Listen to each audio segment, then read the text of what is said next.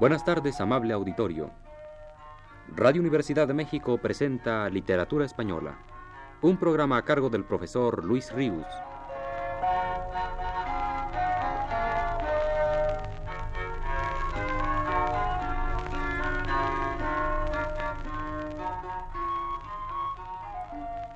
El profesor Luis Ríos nos dice en su último texto, No podemos dejar de hablar de todo un género poético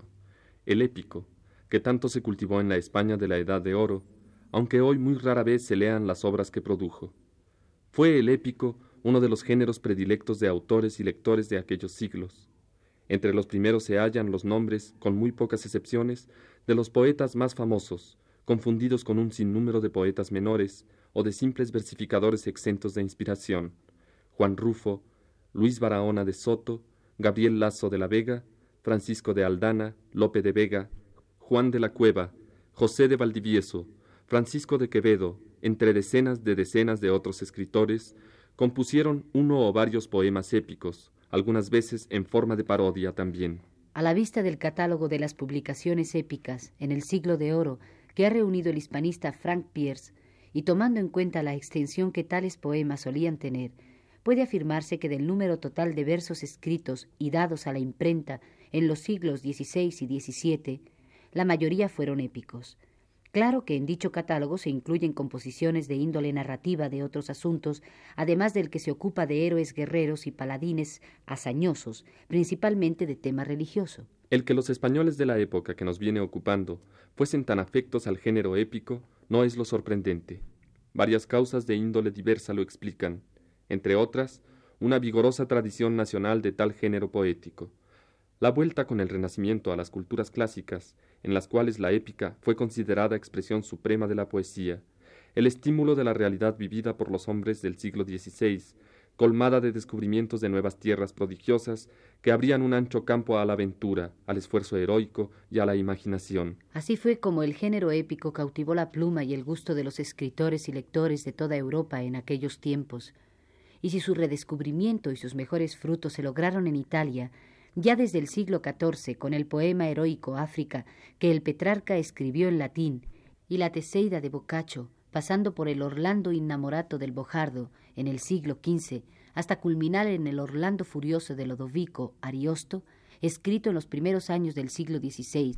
y en la Jerusaleme conquistata de Torcuato Tasso, compuesta a fines de ese mismo siglo, fue en España donde el género épico proliferó más, si bien en ella los escasos buenos frutos alcanzados no logran de ninguna manera contrarrestar el peso del resto de la producción insustancial y abrumadoramente farragosa. Entre esos escasos frutos sustanciosos de la epopeya española de los siglos XVI y XVII, sobresalen el Bernardo de Bernardo de Balbuena,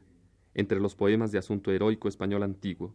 la Araucana de Alonso de Ercilla entre los que tuvieron por tema la conquista de América, la Cristiada de Diego de Ojeda, entre los poemas heroicos de asunto sagrado, y la Gatomaquia de Lope de Vega, entre las epopeyas burlescas. De los cuatro poemas citados, los tres primeros tuvieron por módulo estrófico la octava real. La silva lo fue de la Gatomaquia. Como ya sabemos, fueron Boscán y Garcilaso los introductores de aquella estrofa italiana en nuestra poesía, que pasó a ser la predilecta de nuestros poetas épicos de un modo casi absoluto, del mismo modo que también lo era de los autores italianos, a quienes con más o menos rigor los nuestros imitaron. Sumada a la desmesurada extensión que nuestros poemas épicos de la Edad de Oro frecuentemente alcanzaban al artificio de la métrica, estos resultaban totalmente extraños a la tradición épica de la Edad Media española. Sin embargo, esta observación que puede ser significativa para el lector actual que sin duda sobrepone el valor poético del cantar de Mio Cid al de toda la producción épica junta de nuestra Edad de Oro, no afecta para nada al hecho ya consignado líneas atrás del tremendo éxito que la nueva epopeya logró en España. Hubo desde luego otras formas poéticas, además de la octava real, ensayadas por algunos autores y algunas basadas en el verso octosílabo, pero aún éstas estuvieron ceñidas a un tratamiento eminentemente culto, redondillas, quintillas y décimas. El romance, que como poema en sí, ya el tradicional y anónimo como el nuevo, el compuesto por autores como Lope y Góngora, tuvo su difusión y éxito mayor en ese mismo tiempo, no fue adoptado como módulo poético de la epopeya, ni siquiera de una pequeña parte de aquella feraz producción épica. Así pues, la epopeya española de la Edad de Oro, considerando en su conjunto nuestra historia literaria, vino a ser la réplica culta a la epopeya castellana medieval de factura esencialmente popular.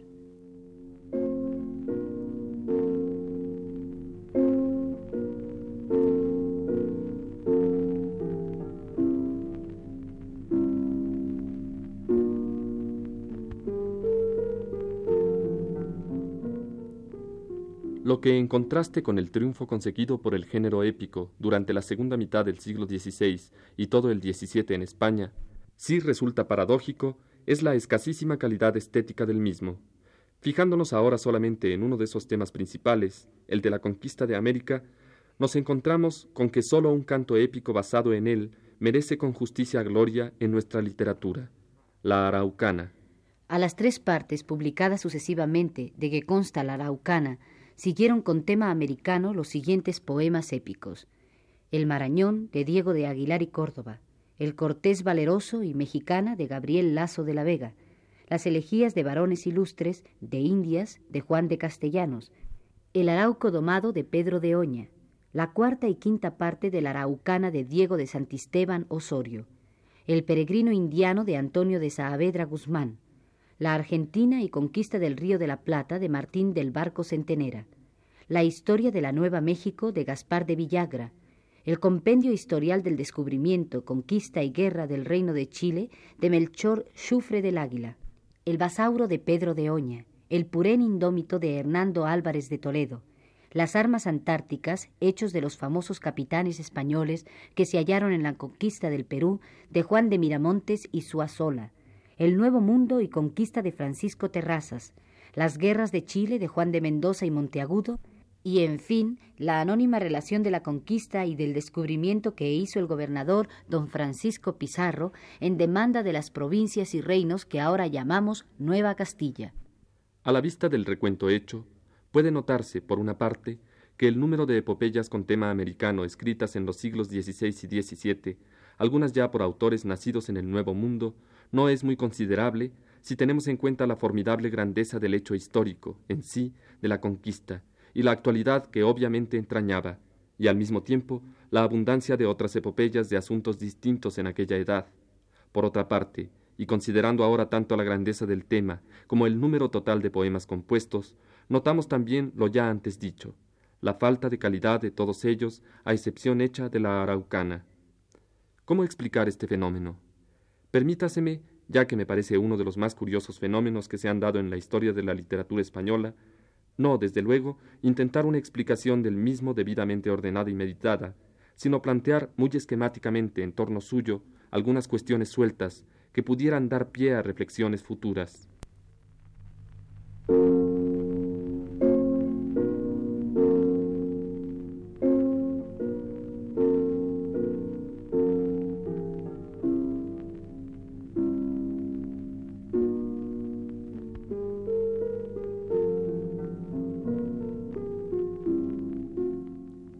Si aceptamos lo que Bedie afirma y Menéndez Pidal niega, que la epopeya medieval nace en torno de los monasterios, podría decirse que, por lo menos entre otras causas, la inexistencia de una épica importante de la conquista equivalente a aquella se debe a la oposición de la mayoría de los frailes evangelizadores, con deshonrosas excepciones, desde luego, a promover y exaltar el uso de la fuerza para la imposición de la doctrina cristiana a los indígenas, pugnando en cambio porque no se viese a estos como enemigos, sino como seres a quienes debía enseñárseles paternalmente el verdadero camino de la salvación por el inocente desconocimiento que del mismo tenían. La proximidad de los hechos históricos a la creación poética no podía, como algunos críticos han pensado, entorpecerla.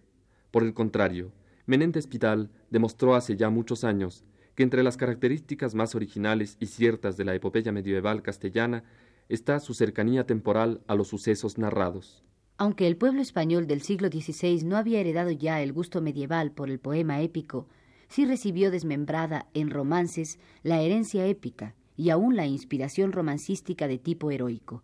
Y no existe un romancero de la conquista, sino tan solo algunos romances aislados, poco significativos. En la novela de caballerías, género al que por su difusión y éxito extraordinarios en el siglo XVI español podemos considerar semipopular, fantasía a la que pudo dar lugar el tema americano, no aparece. ¿Qué causas provocaron esa impermeabilidad estética del pueblo español de los siglos XVI y XVII para las hazañas de la conquista? Bernardo de Balbuena, dotado de una inspiración épica indudable, que vivió muchos años y murió en América, que escribió bajo la inspiración de América la grandeza mexicana, nos dejó una sola epopeya, el Bernardo, de asunto histórico legendario español. Lope de Vega, autor de cinco poemas épicos, la Dragontea, El Isidro de Madrid, La Hermosura de Angélica, La Jerusalén conquistada y La Gatomaquia, cuando toma un asunto de la conquista de América, y bélicamente el más tratado y famoso, lo desarrolla en forma dramática y no heroica, en su Arauco domado. En el apartamiento a la soledad y en el permanente sentimiento de lo efímero de la vida que tanto se exacerban en el barroco español, podría también buscarse una de las raíces de la frustrada épica de entonces. De ambas actitudes no puede derivarse un concepto fundamentalmente heroico del ser humano, como seguramente existió en la Edad Media hasta el siglo XV, en el cual, por cierto, ambas actitudes fueron también predominantes. Ahora las hazañas guerreras valen por sí mismas poca cosa. No revelan los atributos ideales, perfectos del hombre. Al género poético que en pureza se sustenta en ese supuesto destino humano le falta, pues, fundamento trascendental. En el Arauco domado de Lope de Vega, por ejemplo, se nota la supeditación absoluta de las hazañas del héroe a su destino cristiano. Son notorias y loables aquellas en la medida que conducen al que las realiza a su propia salvación. El paradigma del héroe indígena, el famoso Caupolicán, parece en la obra de Lope llegar a serlo plenamente en el momento en que, derrotado y próximo a morir, abjura de su paganismo y se convierte a la fe cristiana.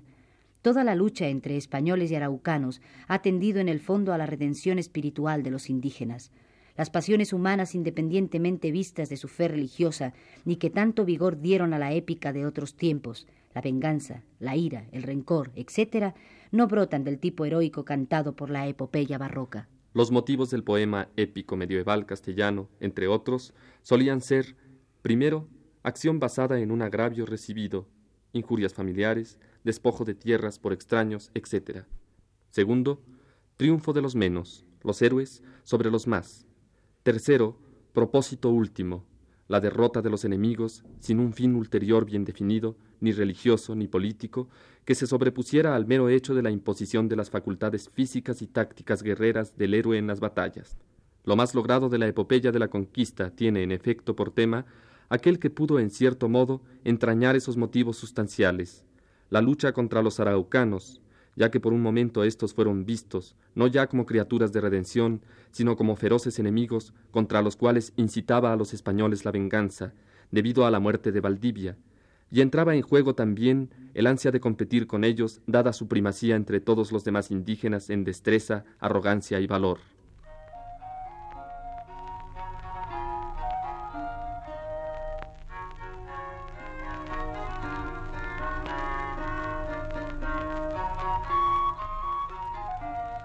Radio Universidad de México presentó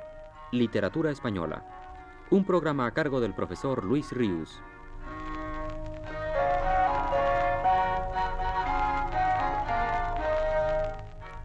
En una intervención especial, escucharon ustedes las voces de Aurora Molina y Óscar Chávez. Agradecemos su atención y les invitamos a escuchar el siguiente programa de la serie el próximo viernes a las 18 horas. Muy buenas tardes.